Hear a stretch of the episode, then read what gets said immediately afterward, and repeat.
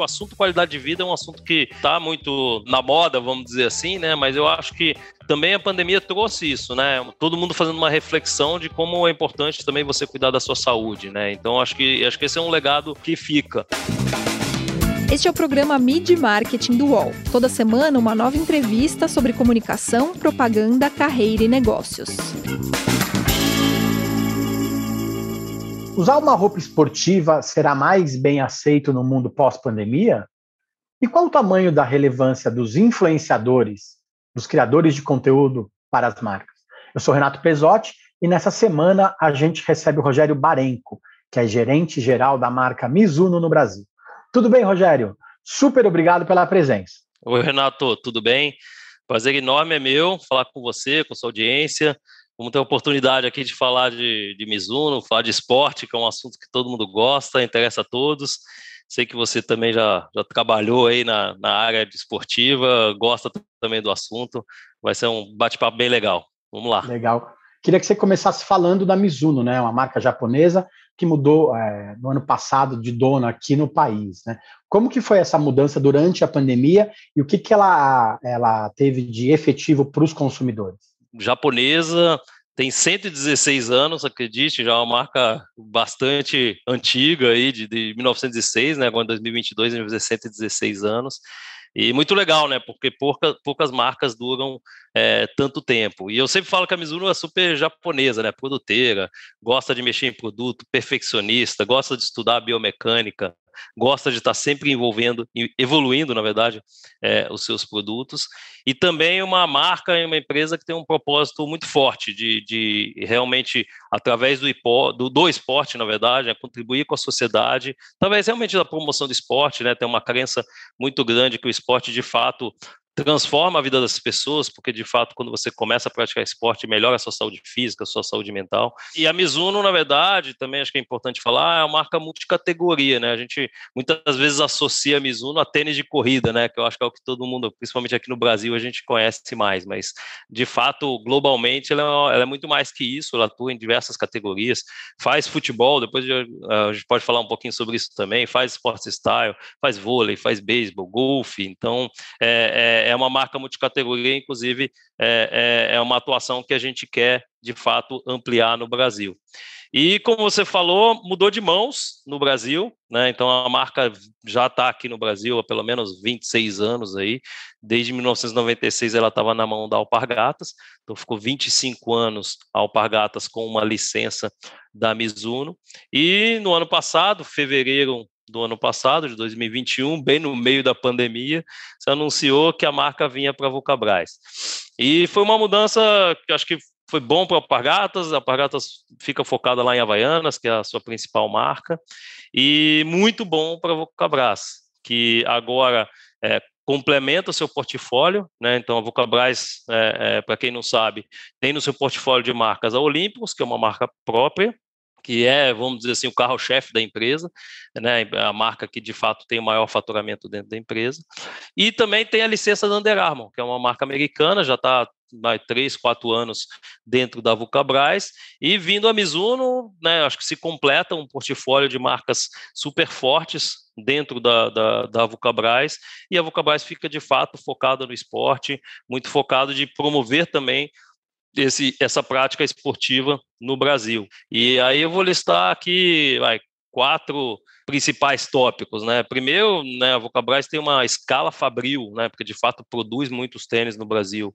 E uma estrutura de primeiro mundo com tecnologia que não perde para nenhuma fábrica no mundo, então acho que isso é bastante importante. E é um diferencial para a Mizuno frente aos seus concorrentes, né, ter ter de fato uma fábrica própria, porque isso de fato consegue fazer com que a gente consiga fazer produtos com obviamente melhor custo e de fato melhor preço na ponta para o consumidor. O segundo ponto, centro de desenvolvimento fantástico, inclusive hoje eu estou nele, né? Estou falando aqui com vocês é, aqui de Parobé, onde é o nosso centro de desenvolvimento de produtos, que de fato consegue entregar umas soluções de tecnologia, design e custo, e esse talvez seja hoje o nosso grande diferencial que a gente está de fato conseguindo trazer para a Mizuno um salto grande nessa nossa linha de produtos fabricados no, no, no Brasil. A Vulcabras também tem uma distribuição e uma logística muito capilarizada, né, principalmente aí puxado, né, Olímpicos é uma marca que tem uma distribuição muito grande no Brasil inteiro, então é uma marca que já tem essa distribuição, então a gente se beneficia de fato deste, deste fator.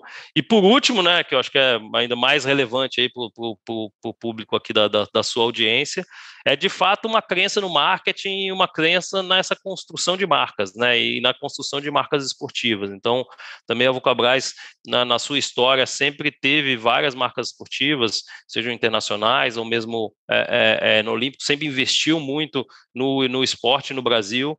Então, existe de fato uma crença que esse investimento ele precisa ser feito, ele é importante e a gente vai se beneficiar isso na, na, na Mizuno, né? Então, como eu falei, acho que o casamento está dando muito certo. Se eu tivesse que fazer um destaque é na evolução dos produtos. Assim, acho que a gente está vivendo um momento muito bom, tanto é, pegando é, a Mizuno Japão com o desenvolvimento de novas tecnologias, lançamos uma tecnologia importante que é o Energia no ano passado, que está dando muito certo, que de, de, de, alguma forma atende muito melhor o que o consumidor hoje espera dos nossos produtos, mas também na linha nacional a gente está conseguindo fazer, dar um salto bastante grande nos nossos produtos, então a gente está vindo com uma linha é, é, muito forte, que a gente já lançou, já foi desenvolvida na Vulcabras, e a gente lançou em tempo recorde, aí lançamos já é, é, colocamos colocar esses produtos lá no, no, mercado desde janeiro e a venda está indo muito bem.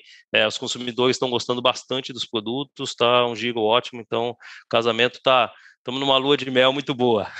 E como que está essa lua de mel com o público, né, que voltou a correr também, né? Vocês promovem essa atividade de esportiva, né? Mas muita gente deixou de praticar esporte por causa da pandemia, por causa do isolamento. Como que a marca tem trabalhado para para alcançar essas pessoas que estão voltando, né? Desde o ano passado, tem muito mais gente voltando a, a, praticar esporte, tem muito mais gente na rua, as corridas voltaram a acontecer, né? Como que é essa lua de mel com o público que estava com saudade da, da, das corridas de rua? Ah, verdade. Na verdade, acho que a pandemia, né, foi um momento, enfim, muito difícil para o mundo, né? Acho que provocou várias mudanças de hábitos, né? Então, eu lembro lá no começo da pandemia, tudo fechou, então todo mundo parou de praticar esporte.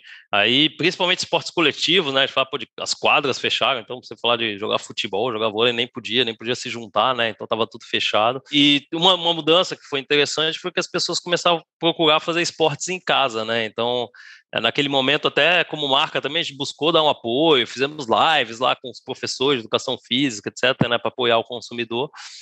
Mas à medida que a coisa foi normalizando, né, acho que os parques foram reabrindo, muita gente começou a voltar a treinar na rua.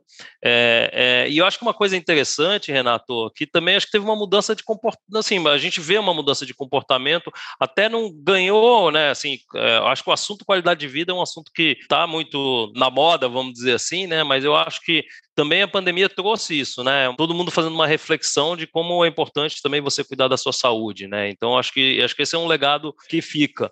E de fato, os eventos de corrida começaram a retornar, né? E eu sinto uma ansiedade, né? Acho que todo mundo quer participar de um evento. acho que acho que é importante especificamente na corrida, que é o nosso principal esporte é, da, da, que a gente atua aqui no Brasil. É, é, é um esporte onde você ter lá se inscrever na prova é importante, né? Porque você daí sim você vai lá começa a fazer aquela disciplina, treino disciplinado, né? Então, quando você vai lá, se inscreve na prova, isso acaba acontecendo. Então, acho que tinha um desejo reprimido, eu acho que teve um desafio aí até para os organizadores de corrida, né? Porque, de fato, também eles sofreram muito os negócios dos organizadores de corridas sofreram bastante durante essa pandemia e de fato os eventos estão voltando Estão é, lotando, é, eu mesmo já participei de, de alguns eventos, parece que está todo mundo querendo voltar. E, de fato, o que a gente quer fazer como, como marca, né, a gente, inclusive, nesse, nesse trimestre, a gente já está planejando apoiar algum desses eventos em 2022, e acho que essa é a contribuição principal que a gente, como marca, tem que dar. Né? Eu acho que a gente tem que, de fato, é, ajudar o, o, o, esses eventos acontecerem, é, ajudar a promover a prática do esporte, que eu acho que isso é bastante importante, e essa é a, a, principal contribuição que a gente vai dar, é nisso, é apoiando e patrocinando eventos de corrida, e vamos ter novidades em breve sobre esse assunto. A indústria precisa se ajudar, né? Você falou da pessoa que se inscreve para a prova e aí aquele partido daquele momento ela começa efetivamente a treinar mais, né? Muita, muita gente comenta, por outro lado, que correr é o esporte mais barato que existe, né? Porque você só precisa colocar um tênis, às vezes mais baratos, mais caros, e, e correr, né? Uma roupa confortável, tênis e sair para a rua. Por outro lado, a gente vê alguns tênis que custam até mais de mil reais, né? Como que fica essa dicotomia entre é, criar produtos que sejam bons para atletas iniciantes, para as pessoas que estão começando a correr, e criar produtos que sejam super tecnológicos, né, com muita inovação para o cara, para a pessoa que já corre há muito tempo. É, é, uma, é uma disparidade muito grande, mas a tecnologia a, a, qualidade sempre tem que ser boa, né? Como que é esse, esse dia a dia, essa mão no pulso das pessoas que estão comprando os tênis? Sim, não, não, legal. Não, eu acho que você falou uma, uma grande verdade, na verdade. Acho que a corrida é um dos esportes mais democráticos que existe, né? Então, de fato, eu também é, é, quando viaja, eu coloco um tênis na, na, na, na, mala e já é suficiente, né? Você põe um short ou camiseta, um tênis, já dá para você sair correndo. É, de fato, é, é, é, um esporte bastante democrático e que, de fato, traz muito benefício para a saúde. E eu acho que, como em qualquer categoria, né, a indústria está sempre pesquisando novas tecnologias, como você melhora a performance né, dos produtos, dos usuários. Então, o que eu diria para você é que dentro do nosso portfólio, a gente de fato sim tem os tênis mais caros, que chegam a custar mil reais, e aí, obviamente, esses né, tênis embarcam aí as, as principais tecnologias, esses materiais diferenciados, e, e, há consumidores que reconhecem valor nesses produtos, né, seja porque vão melhorar a performance deles, entendendo que, de fato, eles entregam um benefício superior e estão, de fato, é, é, dispostos a pagar isso. Mas do outro lado, né, Renato, não podemos, não podemos esquecer que a gente está no Brasil, né? É, é, vivemos uma realidade que, que, que, é dura e essa realidade, de fato, de comprar um tênis tão caro é, no Brasil é para poucos. Então, por essa razão, uma coisa que a gente faz e está fazendo, acelerando muito no Avocabras, é desenvolver produtos e tecnologias no Brasil. Né? Então, uma das coisas que a gente já conseguiu, por exemplo, eu comentei com, com, com você que a gente lançou a tecnologia Energy ano, ano passado, ano, na verdade a gente lançou ano retrasado, a gente já desenvolveu essa tecnologia para ser produzida no Brasil, a partir de julho agora a gente já vai começar a produzi-la. Então, dessa forma, a gente consegue oferecer produtos com a qualidade Mizuno, então também foi um desafio nosso na transição, que eu não falei, porque de fato o, o japonês é muito exigente na qualidade, né? Então ele quer que o produto seja perfeito. Então a gente consegue no Brasil oferecer produtos que tenham a qualidade de Mizuno para aqueles que não, não podem pagar tão caro. E nesse ponto, é, acho que, de novo, né, a marca está dando muito certo na Vulcabras, porque a gente tem uma fábrica com um centro de desenvolvimento de altíssimo nível, capaz de produzir produto excelente nessas faixas de preço mais acessíveis, mas sem abrir mão de também oferecer uma tecnologia que é importante para o consumidor. Né? Então, dentro da nossa, da, nossa, da nossa gama de produtos que a gente oferece, de fato, sim, vai ter sempre os produtos super mais caros, que tenham as, as tecnologias mais novas, mas a gente também está trabalhando muito forte em desenvolver produtos no Brasil com as melhores tecnologias para, de fato, dar acesso é, a essas tecnologias a, a todos os brasileiros. Né? E o calendário de lançamento de tênis, ele mudou muito agora, depois da pandemia? Como ficou isso?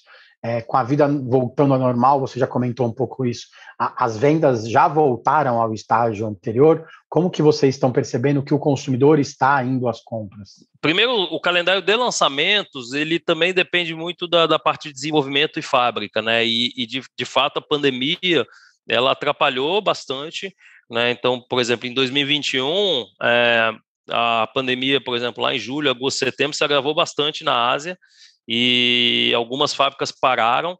Então, quando as fábricas param, para o desenvolvimento, para a produção. Então, se, se a gente olhar é, o ano de 2022, né, não só da Mizuno, mas da, de várias marcas, os, os lançamentos estão acontecendo atrasados, né, e, e muita gente, e, e, também nós, mudamos alguns planos, se você pegar o calendário lançamento normal de janeiro a dezembro, ele não está acontecendo ainda é, na sua normalidade, a gente espera que 2023 a coisa já entre no normal. É, do outro lado, a venda mesmo, de fato, de artigos esportivos está indo bem, né, então acho que como eu te falei, eu acho que tem um componente aí, né, uma hipótese aí, que, que esse componente de qualidade de vida, de cuidar da saúde, cuidar da saúde física e mental, continua sendo um assunto importante para o consumidor, e para esse consumidor que estava voltando da pandemia, às vezes ficou muito tempo em casa, deu aquela engordada, falou, pô, não, agora eu quero voltar a investir nisso, eu quero voltar a investir na minha saúde, então eu acho que, de fato, os consumidores estão dispostos a investir nisso, e especificamente para a Mizuno, como eu falei, a gente está vivendo um momento bem especial, na verdade. Então, acho que, de fato, desde que a gente veio para a Vulcabras, com tudo que eu falei, principalmente nesse ano de 2022, com essa inovação de produtos, fazendo produtos é, bastante inovadores, a gente entrou o ano de 2022 muito bem, ganhando market share. Então, a gente está tá num ciclo muito positivo é, também de venda. Então, acho que isso está sendo muito bom para a gente. Para uma marca esportiva como vocês, os influenciadores são muito relevantes, né? Desde os menorzinhos, os micro-influenciadores, até os caras que têm mais de milhões de seguidores. Hoje isso é mais relevante do que você veicular uma campanha tradicional na mídia, né? Talvez até por isso que as pessoas que não praticam esportes, que não um desejo, não, conheçam tanto os produtos da marca, como você falou, às vezes só sabem que a Mizuno fabrica é, tênis de corrida, né? Como que, que é esse trabalho seu do dia a dia de gerenciar esses criadores de conteúdo e colocar isso na balança se vai valer a pena é, investir em N influenciadores do que uma campanha tradicional? Como vocês têm trabalhado com esses influenciadores hoje? Bom, vamos lá. É, esse, esse é uma mudança que, na verdade, ela aí até transcende a pandemia, né? Uma mudança que está acontecendo no mundo, né? Acho que principalmente acho que as redes sociais mudaram muito, né? Essa maneira de fazer o marketing também, né? Porque passou da né, voz, vamos dizer assim, pro, quase para o cidadão comum se expressar, né? E, e, e, é verdade que nesse contexto os veículos tradicionais e até as próprias marcas perderam força e credibilidade, né? Então, é, eu acho que hoje, né, a forma como a gente trabalha, primeiro a gente vê que é uma mistura das coisas, né? Então, não é que, que nós falamos o que veicular no, no veículo tradicional não tem uma razão de ser continua. Eu acho que vão ter momentos onde nós vamos querer contar a nossa versão das coisas, da nossa maneira, e obviamente, né, os veículos tradicionais, se a gente falar, pô, imagina o UOL, quantidade de fluxo de pessoas que estão indo, no, no, acessando diariamente o veículo é muito grande. Então, é um espaço que a gente sim quer estar tá lá, né, e, e, e eventualmente contar a nossa história. Faz muito sentido, por exemplo, é, é, é fazer um anúncio, por exemplo, para um e-commerce, né, que é para puxar para uma venda então, eu acho que tem o seu papel muito importante. Do outro lado, como você falou, os influenciadores, né, e esses, né, os cidadãos comuns aí que passaram de fato a ter esse espaço e, e obviamente vai desde o micro até os macro, o macro, eles são bastante importantes, né, e principalmente quando a gente está falando de uma categoria de esportes, eu sempre penso que tem uma, uma, uma importância, não sei, maior, porque de fato, é, é, quando você vai comprar um artigo esportivo que que, que, que, é um investimento, é sempre importante ter um componente funcional, né? Que você vai falar, pô, eu quero saber se funciona, eu quero saber se de fato ele me ajuda, se me ajuda a correr melhor, se ele é mais leve, se ele é mais confortável. Então, é, o consumidor nesse ponto ele é muito influenciável, né? Na verdade, né? Se ele, se ele ouve um influenciador falando bem de um produto, então, né? É, hoje eu, eu, falo, não, não dá para imaginar um lançamento de produto onde você não pense em colocar num, num influenciador para fazer um review de um, de um, tênis, né? Hoje é quase é must have, né? Não tem, não, não tem, tem que fazer, na verdade, né? Então acho que tem que, tem que fazer esse, esse, esse trabalho. E, aí eu acho que o, o nosso desafio é, né? A gente obviamente faz projetos pontuais com alguns dos influenciadores que de fato muitas vezes fazem não só projetos com a Mizuno, mas que faz com projetos com várias marcas, né? Então esses projetos pontuais a gente sempre é, faz e vai continuar fazendo, né? Deu exemplo aqui, por exemplo, de review de tênis, né? Então, os canais que fazem review de tênis fazem para todas as marcas e é super importante a gente manter essa relação.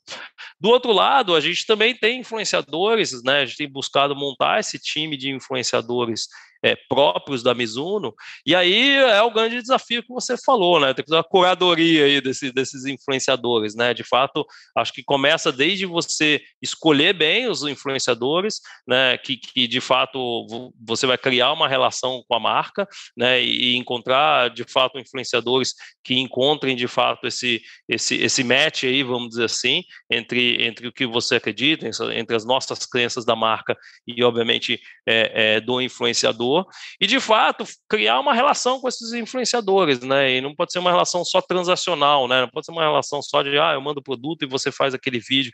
É, né? Eu acredito que, que a relação é, com influenciadores, ela tem que ser muito verdadeira. Ela só vai funcionar quando for verdadeira, até porque também do outro lado, né, o influenciador também vive, é, vive também de, uma, de, de, manter a sua credibilidade, né? Então, de fato, é, é, é isso é importante. O que, o que muitas vezes para a gente não é um problema, porque também assim a gente tem uma crença, né, nossos produtos são muito bons. Então, quando a gente envia os produtos e quando os influenciadores testam, é, de fato, a gente nunca fala, ah, você tem que falar isso, você tem que falar aquilo, porque de fato eles, eles, eles a gente dá essa liberdade porque de fato a gente acredita, a gente tem uma confiança muito grande nos nossos produtos, né? Então, é, é, é eu acho que é, isso tem funcionado muito bem.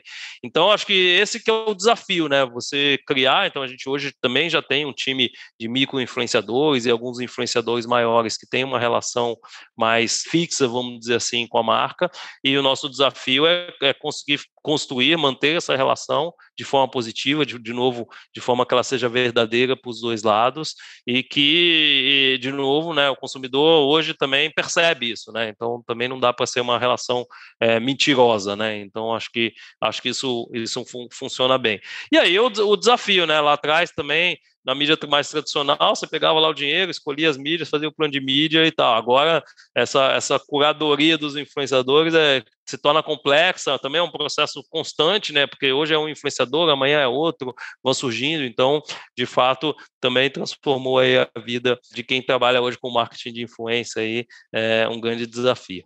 É um grande desafio, mas tem que sempre falar a verdade, não tem jeito, né? A gente vai para o intervalo, daqui a pouco a gente volta com o Barenco para falar sobre a disputa pela atenção das pessoas que ele estava comentando um pouco, e também um pouquinho de futebol. Voltamos já. Ah, a internet!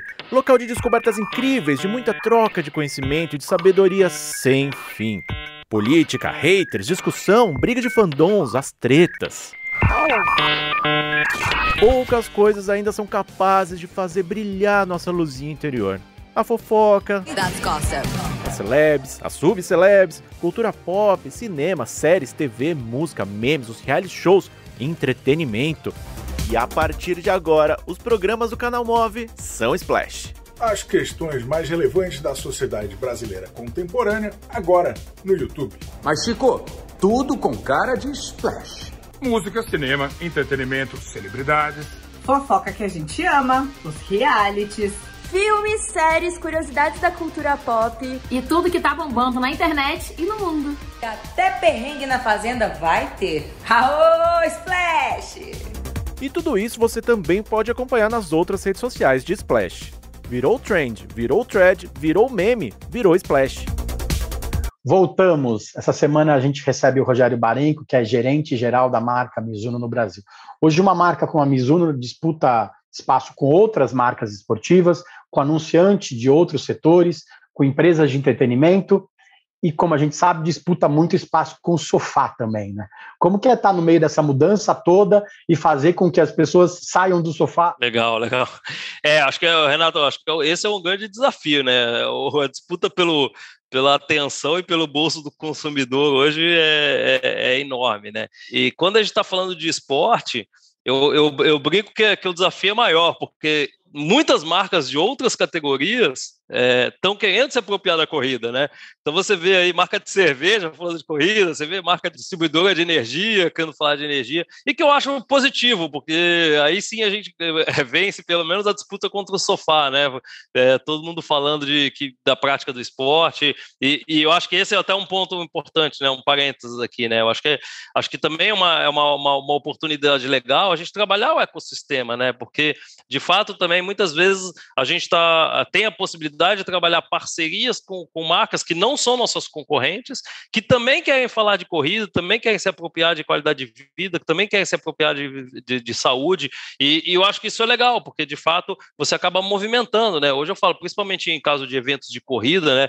Eu falava que evento de corrida era um desafio, porque lá atrás, uns 10 anos atrás, quando a gente começou a fazer os eventos de corrida, a gente, pô, a gente pegou lá um melhor organizador, ele começou a fazer umas corridas legais, daqui a pouco começou, não, mas eu, eu a marca Gillette foi lá, fez uma, a Oral fez outra. Eu falei, pô, mas agora a gente, com o Max Esportivo, tem que fazer melhor do que o, o, o, deles, porque como a gente é marca esportiva, a gente vive disso, né? Eu acho que esse, esse era o nosso grande desafio. E aqui, para mim, o ponto-chave passa muito por isso, por inovação, né? Começa muito é, em, de fato, você conseguir fazer alguma coisa diferente, né? Então, acho que inovação a gente sempre está falando, desde produto, obviamente, né, trazer tecnologia, então, de fato, a gente precisa estar tá sempre se, re, se reinventando, mas inovação no marketing, né, então, estava falando, por exemplo, de eventos, né, então a gente sempre, que a gente senta para falar com um briefing com um organizador de corrida, fala, ah, a gente quer uma corrida diferente, não pode ser aquele 10K que larga naquele mesmo lugar que tá todo mundo já faz, que já tem aquela corrida, então você, ah, temos que fazer alguma coisa diferente, então acho que é um desafio para a inovação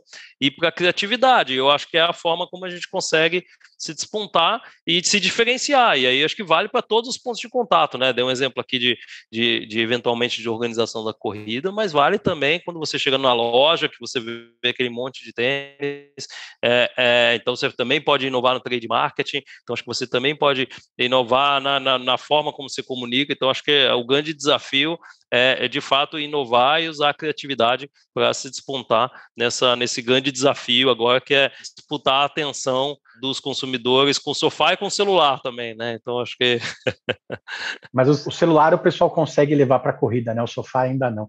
Ah, verdade. Você falou um pouco dos outros esportes que a Mizuno tem, principalmente no resto do mundo, né? Por muito tempo a marca foi uma das chuteiras mais conhecidas e desejadas do futebol muitos atletas brasileiros famosos usavam Mizuno, eram garotos propaganda, né? Como que vocês têm trabalhado outras marcas aqui no Brasil? É, vocês planejam investir novamente em outros esportes ou vocês estão nesse momento mais focados na corrida mesmo? A gente hoje a gente está bastante focado na corrida, mas para mais para final de 2022 para 2023 a gente quer de fato voltar a ampliar a mais a nossa, a nossa atuação. A gente, para falar a verdade, o futebol a gente nunca tirou o pezinho, a gente mantém lá é, é, é, é os nossos produtos vendidos, porque o futebol realmente, é, né, eu falo que a Mizuno tem a melhor chuteira do mundo, que é a Morelia, é, foi usada aí pelo, pelo Rivaldo durante muito tempo e super desejada pelos jogadores profissionais, né? E, e, eu acho que um dos desafios né, para a marca foi que quando, de fato, as, as marcas concorrentes vieram com, com dinheiro para patrocínio dos atletas, né, a Mizuno tinha muito uma filosofia de, não, eu vou lá, eu vou dar meu, minha chuteira, porque, de fato, a minha chuteira é melhor. É, então, isso mudou bastante o cenário. Né, e aí é muito, né, assim, entrar, eu falo, entrar numa nova categoria para ser relevante é, não é fácil, né, e não no caso de futebol, ainda mais difícil, porque o futebol requer patrocínio de grandes ídolos, né? Então, você tem que ter lá o Neymar, o Messi, o Cristiano Ronaldo, e os valores são muito altos. Então, é, é uma categoria que não é fácil você entrar. Então, a gente também tem optado, por enquanto, de fazer um caminho de Vamos confiar no nosso produto, na, na, na, entrega de qualidade do nosso produto, mas é um caminho, a gente sabe, tem essa, essa, essa ciência, é um caminho duro, né? Porque, primeiro, né, quando a gente está falando de chuteira, você acaba só pegando aquele consumidor que de fato dá valor à qualidade da chuteira, né? Então, eh, principalmente a molecada, por exemplo, a molecada que é muitas vezes a chuteira do ídolo, né? Então, é, esse é um público mais difícil de pegar, né? Então, a gente acaba pegando de fato um público que fala, não, eu valorizo porque eu quero um produto de qualidade. Então, a gente acaba pegando. A gente sabe que esse espaço ele é menor, mas é um espaço que, que, que é um espaço confortável para a gente, é um espaço onde a gente navega bem. De novo, nosso produto a gente confia muito nele, e é isso. Só que futebol também tem uma relevância muito grande no Brasil, né, Renato? Assim, quando a gente fala de audiência, de esporte, de acompanhar, futebol está muito longe de todos os outros, né? Então, a gente, a gente acha que é importante é, ter o nosso pezinho lá, é, mas a gente já algumas vezes, de vez em quando, a gente senta e fala: vamos sonhar mais alto, vamos falar de patrocínio de, de de clube, etc. Não é o momento, mas eu sei que esse assunto vai voltar. Quem sabe a gente volta com um investimento forte na categoria no futuro. Legal. Só a gente sabe que já jogou futebol, como é ruim, às vezes, escolher uma chuteira ela não fica boa no pé, né? Você falou que algumas pessoas escolhem a chuteira por causa do seu ídolo, né? Depois machuca o dedo e não sabe por quê. Falando em machucar o dedo, a gente sabe que, que alguns relatórios de tendências têm apostado que nesse mundo pós-pandêmico as roupas e os sapatos também vão ser mais casuais, né? É, as coisas vão ser mais tranquilas para você trabalhar, tal. Num conceito de repente mais tênis e menos terninho, né? Como que vocês têm olhado para esse futuro, para as pessoas que vão trabalhar mesmo de volta nos escritórios com roupas me, é, mais casuais, né? Menos formais, né? Como que vocês estão trabalhando para atingir, para alcançar essas pessoas também? Não, legal. Não, assim, primeiro, é super realidade mesmo, né? Eu acho que cada vez mais os consumidores, acho que descobriram que roupa e tênis esportivos são super confortáveis para o dia a dia então, além disso, eu, eu, falo assim que as pessoas também compram às vezes um tênis ou, ou querem, na verdade, usar um tênis ou uma, uma, ou uma roupa esportiva para, inclusive, conferir uma imagem positiva, né? Porque eu, eu fico parecendo, na verdade, um esportista. Tem mais concorrentes entrando na categoria, então você vê marcas de moda lançando tênis, marcas de moda lançando roupa para a prática do esportivo. Então, acho que esse é, esse, esse, é, esse é um lado. Mas eu acho que o lado muito mais positivo que eu acho que é o contrário, é que na verdade quem, quem de fato quer parecer um esportista ou quer usar uma, uma, uma roupa esportiva, é, vai preferir muitas vezes primeiro uma marca esportiva. Então, de fato, é, é, é, isso acho que é muito bom e faz com que a nossa categoria seja maior, né? No Brasil tem um, tem um tem até um efeito, Renato, que é interessante é, que, que você muitas vezes não vê em outros lugares do mundo, que é usar tênis do, de corrida no dia a dia, né? É, você não vê isso na Europa, você não vê isso lá fora, né? Então o brasileiro já usa isso, e isso já, já é de, faz muito tempo, assim, não é, não é moda, não, verdade, né? Então as pessoas de fato usam o tênis de corrida para ir para trabalhar, para, enfim, novamente para ir para o parque, para praticar esporte, mas usam também o tênis de corrida para o dia a dia. Isso é ótimo, porque eu, eu falo que o, o tamanho do, do, do mercado de tênis de corrida no Brasil, ele é deste tamanho tamanho por causa disso, porque ele é muito maior do que simplesmente se fosse um mercado que fosse só praticantes de corrida, né? O mercado de tênis de corrida, ele é muito, mas é muito, muito, muito maior que o que só os, os praticantes de corrida. Então, acho que isso, isso, é, isso é muito bom. E para uma marca como a Mizuno, que está muito bem posicionada como associada à corrida, é muito bom e a gente tem se aproveitado é, disso. Do outro lado, a gente também tem na nossa, na nossa linha de produtos uma linha de Sport Style, que aí sim é uma linha mais inspirada no esporte, né? E aí, de fato, feita para o dia a dia, pensada num conforto, mas também com estilo, com material diferente, com uma cor diferente A gente também tem hoje, traz alguns dos produtos é, é, importados para a nossa linha, ainda é uma atuação é, pequena, mas essa é uma categoria bastante importante, é uma categoria bastante importante no Brasil de esportes style. A gente atua hoje ainda, a gente ainda é pequeno, porque o DNA da Mizuno é muito performance, então acho que é um desafio para a gente também é, mergulhar e entrar com bastante força nessa categoria, mas a gente também já está lá com o nosso, nosso pezinho lá, e é uma categoria que a gente sempre está namorando e, e, tem uma possibilidade de expandir, e de fato a gente tem conseguido expandir o volume, mesmo que pequeno, com a base pequena, mas também, é, eu falei muito de calçado, mas também no próprio vestuário, a gente tem também uma linha de vestuário de sports style, de camiseta de algodão, é, de coisas que funcionam muito bem e que já, já trazem um negócio interessante para a gente. Legal, Rogério. A gente vê alguém de tênis Mizuno chegando numa reunião, a gente sabe que aquela pessoa corre, não tem outro jeito. Obrigado pelo tempo, foi muito bom. Vamos colocar o pessoal para correr, né? Bora, bora. Não, obrigado, Renato. Eu que, que agradeço é, a oportunidade. Como eu falei, o papo super gostoso. Adoro falar de esporte, adoro falar de corrida. Eu sou corredor, então também é, adoro. Foi super legal o papo. Valeu, Rogério. Obrigado. Para vocês que acompanham o nosso podcast, as entrevistas também são exibidas em vídeo, na íntegra, na programação do canal UOL. Toda segunda-feira tem um programa novo para vocês. Valeu, gente. Obrigado. Semana que vem tem mais. Os podcasts do UOL estão disponíveis em todas as plataformas. Você pode ver uma lista com estes programas em wall.com.br/podcasts. Mid Marketing tem apresentação e reportagem de Renato Pesotti, captação de áudio de João Pedro Pinheiro, design de Débora Faleiros, direção de arte de Gisele Pungan e René Cardillo, coordenação de Armando Pereira e Juliana Carpanese. Os gerentes de conteúdo são Alexandre Jimenez e Antônio Morel, e a direção de conteúdo é de Murilo Garavella.